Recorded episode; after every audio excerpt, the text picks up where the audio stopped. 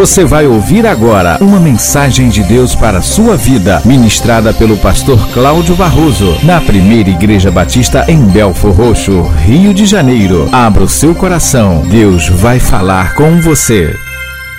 Veja o que diz Cantares, capítulo 2, versículo 15. Cantares de Salomão, capítulo 2, versículo 15. Cantares de Salomão é um livro, ou melhor, é um livro que o autor o tempo todo ele está falando da relação dele com uma amada. É um livro poético, é um, um livro lindo, mas ele está no cânon sagrado da Bíblia Sagrada, porque ele traz em si uma mensagem muito forte. Lembrando que o Antigo Testamento aponta para Jesus Cristo, a sua obra vicária, a igreja. O poema ou livro poético de Cantar de Salomão fala do relacionamento do esposo e da esposa, do marido e da mulher, do casal. E esse livro, nessa poesia, ela é também profética, ela é relacionada à igreja e Jesus. E eu quero pegar esse texto do versículo 15 de Cantares, que está falando do, da necessidade do cuidado no relacionamento entre o casal. Ele para e parece que de forma solta, embora não seja, ele faz essa essa observação, que na realidade é uma ordem, que ele está dando, uma orientação que ele está dando àqueles que estariam sob os seus, suas ordens. É, o autor é o rei Salomão e ele dá a seguinte ordem, falando do seu relacionamento com a sua esposa, ele diz: Apanhai-me as raposas, as rapozinhas que devastam os vinhedos, porque as nossas vinhas estão em flor. O que que esse texto traz? A necessidade de se cuidar do relacionamento, se cuidar das coisas que envolvem o contexto da vida a dois, de modo a que as coisas pequenas não venham destruir a grande, que é o relacionamento entre o casal, que é a unidade, a comunhão do casal. Por isso, ele diz: apanhai-me as raposas, as rapozinhas que devastam os vinhedos. Ele está orientando aqui as coisas que são parecem pequenas, como um rato que rói. Um rato ele não é capaz de chegar na dispensa e comer todo o mantimento, mas o rato, ele vem, ele fura o saco, ele penetra, ele rói come um pouco daquilo ali e o rato traz consigo nas suas nos seus dentes na sua boca muita contaminação que vai fazer aquele alimento contaminado, impróprio para o consumo, vai trazer doença, vai trazer enfermidade. Um bichinho tão pequenininho, um camundonguinho. No caso, ele está usando as raposinhas, porque num vinhedo elas vinham para comer as uvas. Elas vinham para comer, a, a roer o caule, elas faziam as raízes ficarem expostas, cavando os seus buracos, e com isso destruía o vinhedo, colocava em ruína muitas, muitas parreiras. Ele está orientando: caçem as raposinhas, para que elas não causem prejuízo ao relacionamento. Tirem as pequenas coisas que são negativas, que são maléficas, ainda que você não as veja como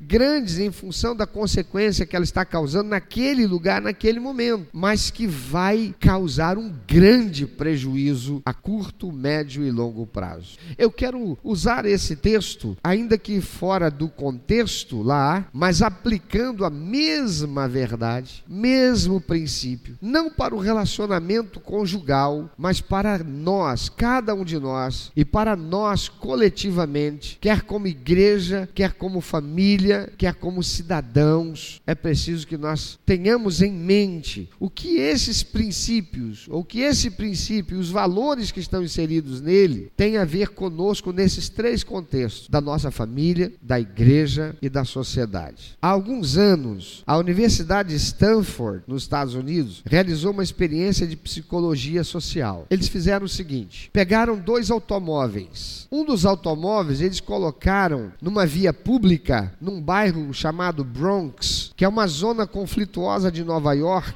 uma região muito problemática. E a outra, o outro veículo, colocou numa outra região chamada Palo Alto, que é uma zona rica e tranquila da Califórnia. Dois lugares bem diferentes um do outro. O Bronx, conhecido pela ah, vadiagem, bandidagem, é, pobreza. Palo Alto, conhecido por ser uma área nobre, de pessoas de uma condição de vida mais ah, favorecida. Duas viaturas idênticas abandonadas, dois bairros com populações muito diferentes e uma equipe de especialistas em psicologia social estudando a conduta das pessoas de cada um desses locais. Aconteceu que o veículo que ficou abandonado no Bronx começou a ser vandalizado em poucas horas. O carro ficou parado lá, alguém veio, tirou uma roda. O outro veio, tirou outra roda. O outro veio, tirou o para-brisa, o limpador do para-brisa. O outro veio e foi vandalizando. Perdeu as rodas, o motor, o espelho, o rádio, por aí foi. Levaram tudo que fosse aproveitável e aquilo que não puderam levar, simplesmente destruíram. Destruíram. Ficou aquele caco de ferro velho largado, onde antes era um carro que supostamente tinha sido abandonado. Isso começou com algumas horas, desde que o carro ficou parado ali. Perceberam que o carro estava ali, acho que o carro aqui deu problema, o dono foi embora, mora longe, destruíram o carro, roubaram tudo que puderam. Contrariamente, o veículo que foi abandonado, entre aspas, lá em Palo Alto, ficou intacto. Ninguém mexeu. Mas aí a experiência não acabou aí. Aqueles observadores que cientistas não deram por terminada ainda a experiência. Quando o veículo abandonado no Bronx já estava desfeito, o veículo lá de Palo Alto, há uma semana que estava naquele lugar sem sair dali, sem ninguém mexer, permanecia impecável. Aí os pesquisadores fizeram uma coisa: foram lá e quebraram um vidro do automóvel. Qual foi o resultado disso? É que por causa daquele vidro quebrado no veículo que permaneceu, já estava ali uma semana, ninguém mexeu aconteceu. Mas a partir do momento que aquele vidro foi quebrado, desencadeou o mesmo processo que foi ocorrido lá no Bronx. Roubo, violência, vandalismo, reduziram aquele veículo que suportou durante uma semana ali, sem ninguém tocar nele, o mesmo estado que aquele veículo que ficou lá no bairro do Bronx, no bairro pobre. Por quê? Por que, que o vidro partido naquele veículo abandonado abandonado num bairro supostamente seguro, foi capaz de disparar todo um processo de delito. Evidentemente, não foi devido à pobreza, mas aquilo aconteceu por causa do que está ligado à psicologia humana e com as relações sociais. Um vidro partido ou quebrado num veículo abandonado transmite a ideia de deterioração, de desinteresse, de despreocupação, faz quebrar os códigos de convivência, como de ausência da lei, de normas, de de regras, induz as pessoas ao vale tudo. Cada novo ataque que aquele veículo sofre reafirma e multiplica essa ideia até que a escalada de atos cada vez piores se torna incontrolável, desembocando numa violência irracional a ponto daquele carro que ficou uma semana parado e ninguém mexeu lá naquele bairro nobre se tornar tão vandalizado quanto aquele que por algumas horas não resistiu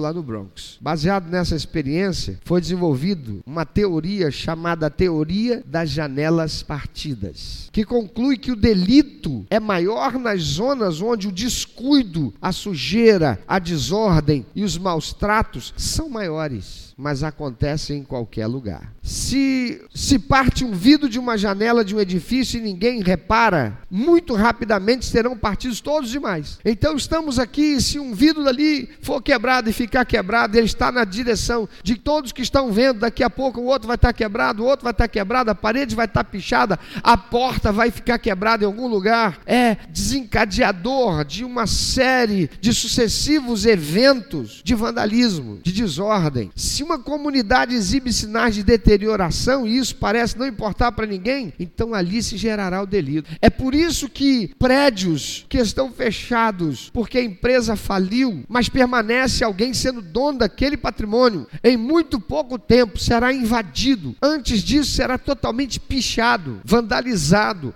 até que comecem a invadir e puxar gato para poder ter energia elétrica nas salas que agora são residência. Num vale tudo de desrespeitoso, agressivo, imoral, criminoso, de tomada de um patrimônio que não lhes pertence. E hoje o Brasil está vivendo uma realidade em que há até aqueles que encontraram nisso uma fonte de ganho, de lucro, de renda e de favorecimento político com pretensões políticas para se chegar a ser um vereador, um deputado, um senador da República, como nós temos hoje no Brasil, aqueles que são do movimento sem terra, por exemplo. E quantos daqueles que são dos movimentos sem teto? E quantos escândalos e quantos programas jornalísticos já não apresentados foram na televisão, mostrando que aqueles que são cabeças desses movimentos não são pessoas menos favorecidas que não têm onde morar. Na verdade, tem um, dois, três, vários patrimônios, mas estão usando daquilo, daquelas pessoas, estão usando daquilo que há de pior no ser humano para se locupletar, para ter um ganho político,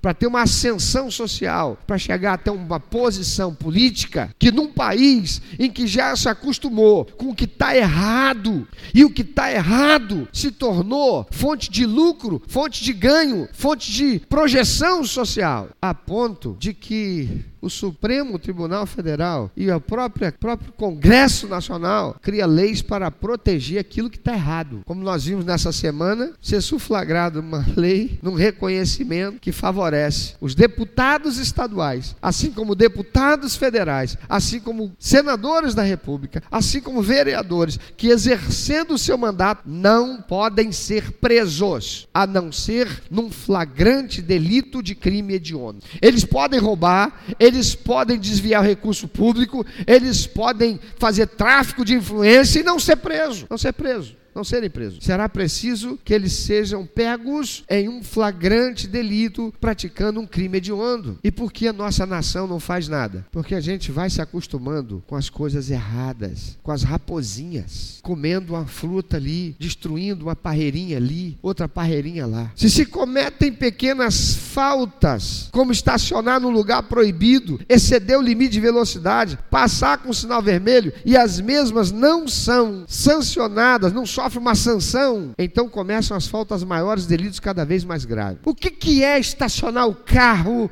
numa vaga de deficiente público? Eu estava com pressa, eu precisava resolver alguma coisa. E o que, que acontece com o deficiente público se ele chega ali a vaga é dele? Faz o quê?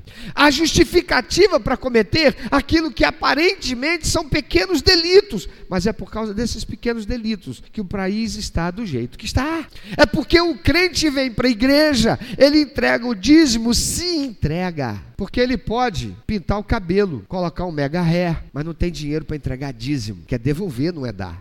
Não tem recurso para ofertar, para dar a Deus uma expressão de honra, mas não falta para gastar em outras coisas, que não são necessidade. Vê o irmão fazendo uma coisa que não devia, cometeu pecado, mas não pratica Mateus 18, 15. Está vendo o vizinho passando por um problema sério de depressão, mas não senta com ele para abrir a Bíblia, ou senta com ele primeiro para dizer: Eu queria orar com você. Para que ele sinta que há alguém que se importa com ele. Afinal de contas, a depressão, a ansiedade, síndrome do pânico, todo mundo já está passando por isso. Se permitem atitudes violentas como algo normal no desenvolvimento das crianças, o padrão do desenvolvimento será de maior violência quando as pessoas forem adultas. E o que está acontecendo? Os pais, na sua omissão, ficam entregando o celular na mão de criancinha de dois aninhos, de três aninhos, de quatro aninhos, de cinco aninhos, para que elas fiquem calmas seu filho não precisa ficar calmo. Seu filho precisa gastar energia. Dá um brinquedo para ele. Seu filho não precisa ficar calmo. Seu filho precisa desenvolver a psicomotricidade. Dá uma bola para ele, dá uma bonequinha para ela, dá uma canetinha com papel, um lápisinho com papel, dá massinha, deixa se sujar, brincando, amassando as coisas. Mas estão colocando o celular na mão do filho da filha para assistir Netflix de brinquedo, de programinha de criança, para assistir Mickey Mouse no YouTube. O que, que é isso? É raposinha. É uma criança que vai se tornar um adolescente com problema, que vai ser um jovem problemático, um adulto desequilibrado emocionalmente. Vai se tornar com muita possibilidade um jovem que sai de uma faculdade como um analfabeto funcional. Mas começou com a raposinha. Se os parques e outros espaços públicos são deteriorados e progressivamente abandonados pela maioria das pessoas, esses espaços públicos vão ser progressivamente ocupados por quem? Cracudos, usuários de drogas, homossexuais que vão usar ali como lugar para a prática de coisas más depreciativas do bairro, vão levar o bairro a ser conhecido como um lugar de promiscuidade e prostituição, vai depreciar os imóveis que vão perder o valor de mercado. A teoria das janelas partidas, ela foi aplicada pela primeira vez em meados da década de 80 no metrô de Nova York, que era conhecido como o lugar mais perigoso da cidade de Nova York. Era o metrô de Nova York. Quem já não assistiu um filme mostrando o metrô de Nova York na década de 80, lugar para onde fugiam bandidos. E lugar para onde fugiam pessoas fugindo da polícia ou fugindo do bandido, chegava lá e encontrava bandido. Metrô todo pichado, todo sujo, todo feio. Quem já não viu isso em filme americano? Por incrível que pareça, filme americano mostrando verdade a respeito dos Estados Unidos. Degra degradadora, né? Então começou-se por combater as pequenas transgressões lixo jogado no chão das estações, alcoolismo entre o público, evasão no pagamento de passagem, pequenos roubos que eram praticados nas ah, estações e desordens de toda a natureza foram sendo coibidas. O resultado foi evidente. Começando pelo pequeno, conseguiu-se fazer do metrô um lugar seguro. Posteriormente, em 1994, Rudolf Giuliani, então prefeito de Nova York, baseado na teoria das janelas partidas e na experiência do metrô, impulsionou uma política que vocês tantos aqui devem ter visto pela televisão, chamado de tolerância zero. A estratégia consistia em criar comunidades limpas e ordenadas, não permitindo transgressões à lei e às normas de convivência urbana. O resultado prático foi uma enorme redução de todos os índices criminais da cidade de Nova York. E a expressão tolerância zero soa uma espécie de solução autoritária e repressiva, mas o seu conceito principal é muito mais a prevenção e promoção de condições sociais e segurança, coisa que no Brasil foi só falácia. Aqui no Brasil deu-se cesta básica, deu-se, ah, como é que chama? Cheque cidadão, ah, Bolsa Família, mantendo o cidadão na mesma concepção moral, ideológica, só piorando. Quer ver? Deu-se Bolsa Família para as famílias. Mas você anda na rua, você encontra tudo quanto é caixa de luz pendurada em poste, quebrada. Coloca uma nova, quebra. Passa lixe...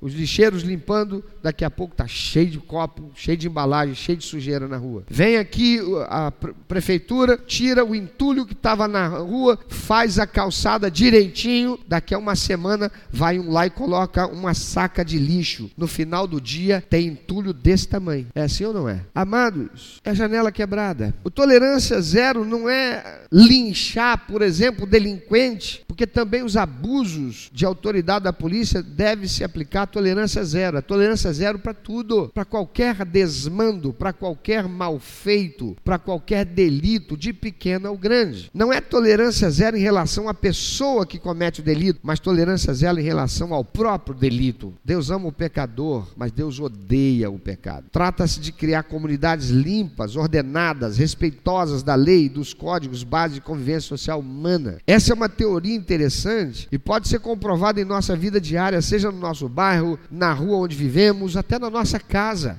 Você senta no sofá, está assistindo o vídeo. Aquele sofá não foi limpo como devia. Alguém deixou alguma coisa escapar do prato, alguma coisa que estava comendo, grudou. Está assistindo o vídeo e a mão está passando ali, de repente sente que tem uma coisa estranha. Meio que inconscientemente começa a coçar aquele troço para arrancar. Quando vê só, arranca não só aquilo, mas arranca também um pedacinho do curvim que recobria o sofá. Aí não corrigiu aquilo, não consertou aquilo. Sentou alguém ali de novo, patou a mão, encontrou que tem um buraquinho, começa a coçar. Quando vê só, a, o braço do sofá está todo rasgado e continua se usando o sofá do mesmo jeito. Tudo começou com uma coçadinha que arrancou. O que, que devia ter sido feito? Tem alguma coisa estranha. O que, que é? Ah, isso aqui, vou limpar, tirei, acabou. Mas por causa daquela sujeirinha que ficou agarrada ali, como sendo um cravo na pele da gente, que até arrancar. E às vezes não arranca só cravo, não. Arranca o cravo e faz-se uma ferida na pele. Só eu que já fiz isso? A tolerância zero, amados, colocou Nova York na lista das cidades seguras. Minha esposa teve lá. Há anos atrás, ela esteve em Nova York. Sabe o que, que a Flávia fez, irmão? Quem que teria coragem de sentar na hora do almoço ou em qualquer horário num banco na Praça 11? Você sabe onde é a Praça 11? Em frente à Central do Brasil. O pessoal chama ali de. Como é que é o nome? Campo de Santana. Praça 11, né? Campo de Santana. Quem teria. Não? Estou confundindo? Tá, tá bom. Então é Campo de Santana. Todo mundo sabe onde é Campo de Santana? Frente Central do Brasil. Aquela praça bonita, cheia de. cheia de, de, de, de cutia, mas também um monte de gato. Gato e cutia convivem bem ali, né? Ninguém imagina que um gato daquele come uma cutia. Nem precisa, porque as pessoas vão lá colocar comida para os gatos. E fica aquela sujeirada.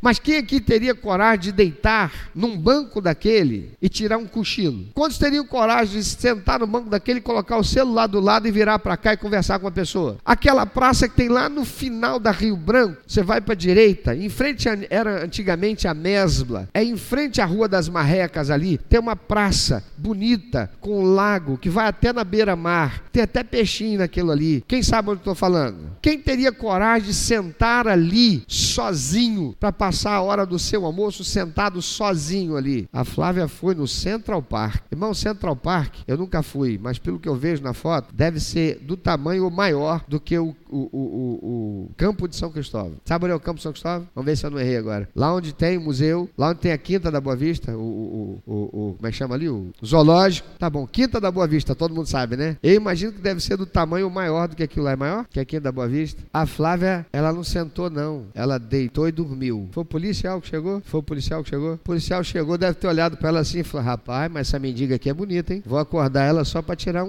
né? Dar um plá. Ela acordou e dormiu. Quando olhou do lado, o celular dela estava lá. Ninguém mexeu. Nova York. Que antes disso, ninguém teria coragem de fazê-lo. Quer dizer o quê? Que lá não tem violência, não tem roubo, não tem bandido? Tem. Mas não igual já foi, muito menos igual é aqui. Porque a tolerância zero colocou Nova York na lista das cidades seguras. Amados, essa teoria pode também explicar o que acontece aqui no Brasil com a corrupção, com a impunidade, com a imoralidade, com a criminalidade, com o vandalismo e com toda sorte de coisas ruins que nós temos experimentado na sociedade, no nosso contexto. Paredes, vamos trazer isso para o contexto nosso aqui, da igreja. Vamos, porque essas coisas têm acontecido aqui, dentro de nós, nosso contexto aqui. Acontece nas nossas instalações, quando olhando para elas, nós vemos que está feio, por quê? Porque está em obra de reforma. Então a gente entra no salão do auditório, a gente vê as paredes que estão chapiscadas, porque a gente está em um processo para consertar as coisas, para reformar as coisas. Já podia ter sido reformado lá, mas agora a gente tem que parar tudo. E essa semana o pastor não vai estar aqui, virá aqui aqui, mas não vai ficar, porque a sala do pastor tem que ser toda quebrada para resolver o problema que está lá. Infiltração, destruindo móveis, porque quando isso aqui foi construído, foi construído errado. Estamos corrigindo esses problemas. Mas a gente entra no auditório e vê lá a, as paredes do jeito que estão, os vidros são de 1900, eu nem sei quando eu, tá, se eu tinha nascido. O ar-condicionado está lá novinho colocado. A parede foi pintada, mas porque que está feio, a gente pega e não esquenta a cabeça e a gente deixa o filhinho da gente pegar o lapisinho que devia estar sendo escrito, escrevendo no papel, rabiscando a parede, porque faz em casa. E tem um ditado que diz que o, é que é, o costume de casa vai à rua, né? E ao invés de ensinar o filhinho a escrever no papel, deixa ele escrever na parede da casa. Cá para nós. Fica mesmo difícil pegar a criancinha pequenininha e impedir ela de dar uma rabiscada na parede, sim ou não? A Beatriz cansou de fazer isso. Mas uma coisa é, fez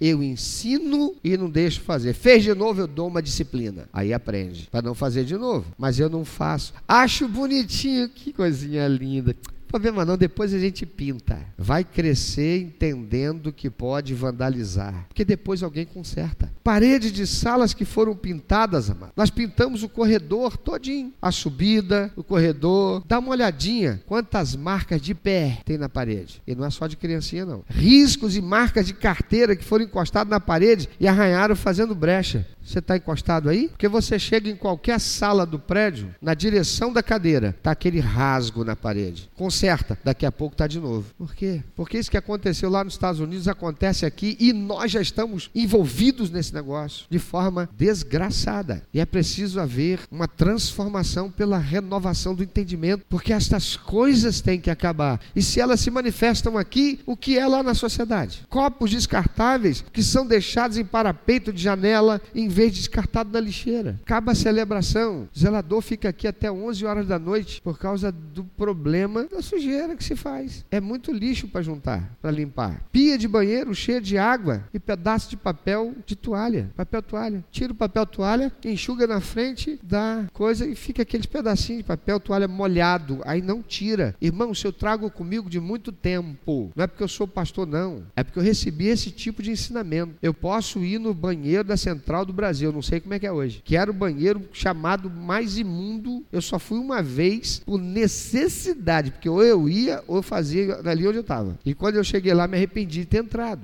Eu não saio do banheiro, eu chego lá, a borda do sanitário está molhado. Alguém foi e errou um buraco desse tamanho. O cara acertou a borda e respingou para o chão. Eu só nunca peguei e limpei o chão, mas eu sempre peguei toalha de papel, enxuguei a borda e joguei no lixo para quando eu saindo dali, alguém entrando dissesse assim: Que sujeito porco esse que acabou de sair daqui. Olha o que ele fez no banheiro. Se eu vou no, lavar as mãos na pia, alguém que chegou de mim largou a pia toda molhada, o buraco da pia. A pia é dessa, desse diâmetro. O cara, além de ter lavado a mão ali, ele fez, deve ter feito isso aqui, ó, em cima da pia. E ainda espirrou no, no espelho. Eu tenho que pegar papel toalha, secar a pia, jogar no lixo, passar no espelho. Aí eu lavo as minhas mãos e me seco para sair, porque eu não vou deixar alguém, quando eu sair dali, dizer assim: que sujeito porco foi esse que acabou de zoar essa pia? Porque aquele que chega depois, vê limpinho, ele é constrangido pelo ambiente limpo. Entra na central do Brasil. Não, entra no metrô da Pavuna. Tem diferença da estação da Pavuna para a estação qualquer uma lá do centro do Rio de Janeiro? Sim ou não? Tem? Tem ou não tem? Tem? Qual é a diferença? Lá no centro da cidade é limpíssimo. Aqui, como é que é? Nojento. Por quê? Porque lá no centro. Mas não são as mesmas pessoas que pegam aqui, saltam lá e de lá pegam para saltar aqui? Acontece que aqui é largado. Lá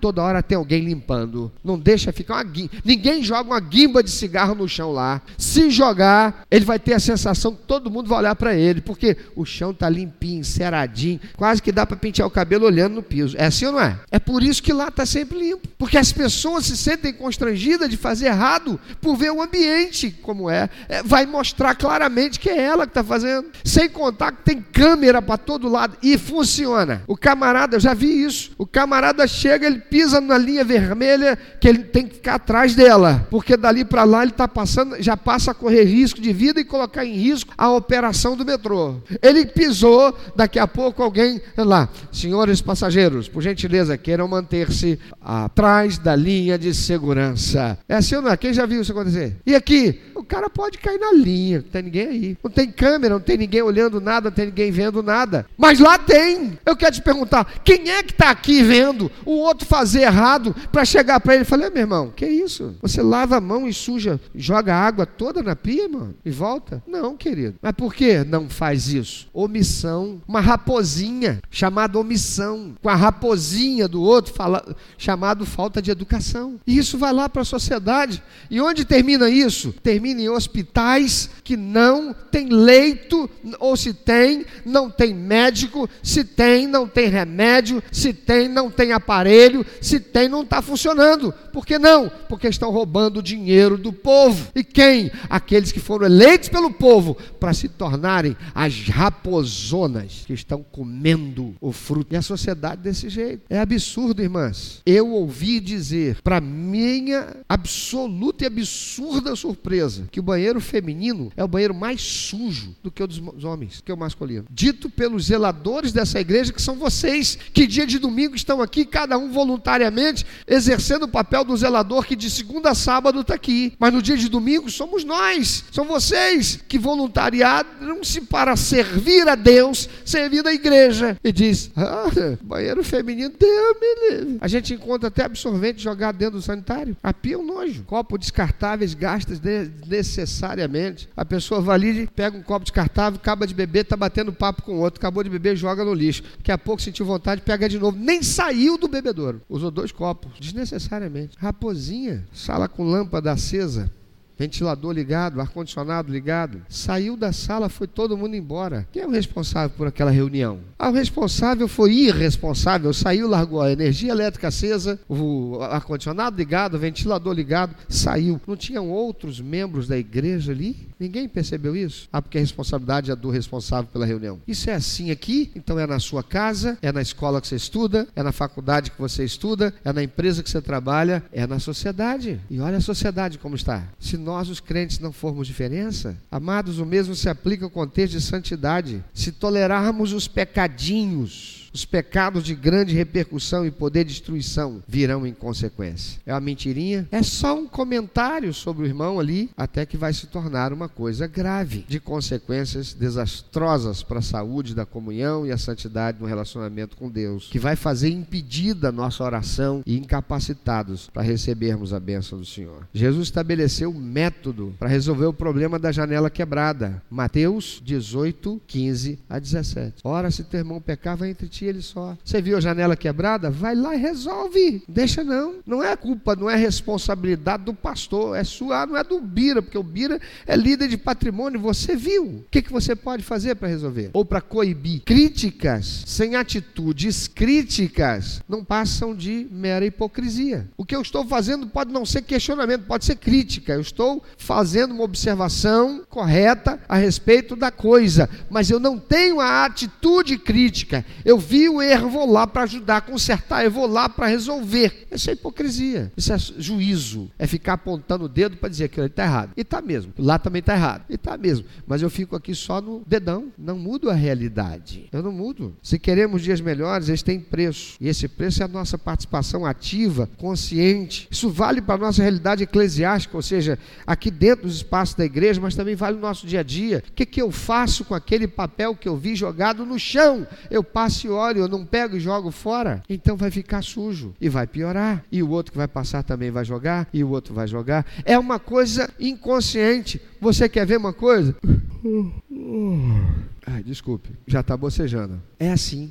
A gente vê uma pessoa bocejar, o que, que acontece? Tem um gatilho que Deus criou dentro de nós que nos leva a bocejar também. Olha lá, ó, peguei Ana. Tá vendo? Tem gente que o efeito vem retardado, mas vem. Ó, Jailson. É, Deus fez isso como um gatilho dentro de nós, isso é uma coisa positiva. Porque quando você boceja, o seu corpo é tomado de endorfina, provoca um bem-estar em você. Quem é que boceja e sente mal? É bom demais, não é não?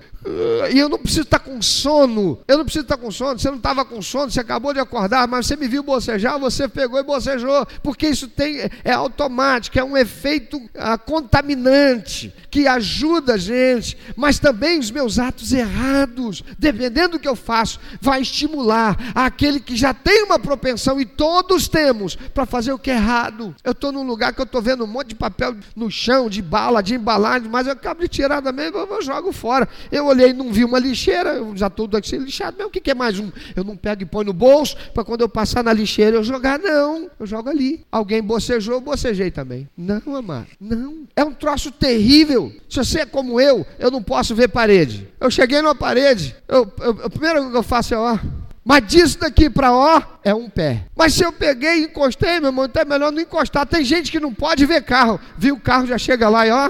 Aí esquece que agora tudo quanto é roupa tem zíper, tem não sei o quê. E aí, ó, depois vai olhar como é que está o meu carro. Não precisa olhar o carro dos outros, não, olha o meu, como está arranhado. E arranhado aqui dentro. A gente precisa começar a mudar, a transformar as coisas ao nosso redor, pela transformação da nossa maneira de ver as coisas, entendendo porque elas são assim. E a gente começa a corrigir E elas não serão diferentes se nós não formos. Então, caça as raposinhas. Caça as raposinhas. Caça as raposinhas. Incentiva-os da sua rua para caçar as raposinhas. Para de só ficar dizendo: esse povo é muito porco, que esse povo joga lixo em todo lugar. Nossa rua, caça as raposinhas. Para de ser um crítico e passa a ter atitude crítica. Chama os teus vizinhos. Vai ter, haverá aqueles que dirão: isso não vai adiantar em nada. A gente vai limpar, eles vão jogar de novo. Mas você vai lá e limpa de novo. Acha um outro bobo ou outro otário como você que vai lá e vai limpar de novo. E vai limpar de novo. E vai limpar de novo. Por quê? Porque você quer ver coisas ser diferentes. Pega eles, convida eles, vamos fazer uma coisa, vamos fazer um passeio de metrô. Vamos pegar o metrô na Pavuna. A gente vai só até o centro do Rio e depois a gente volta. Aí você vai me dizer o que, que você vai ver a diferença no metrô na estação da, da Pavuna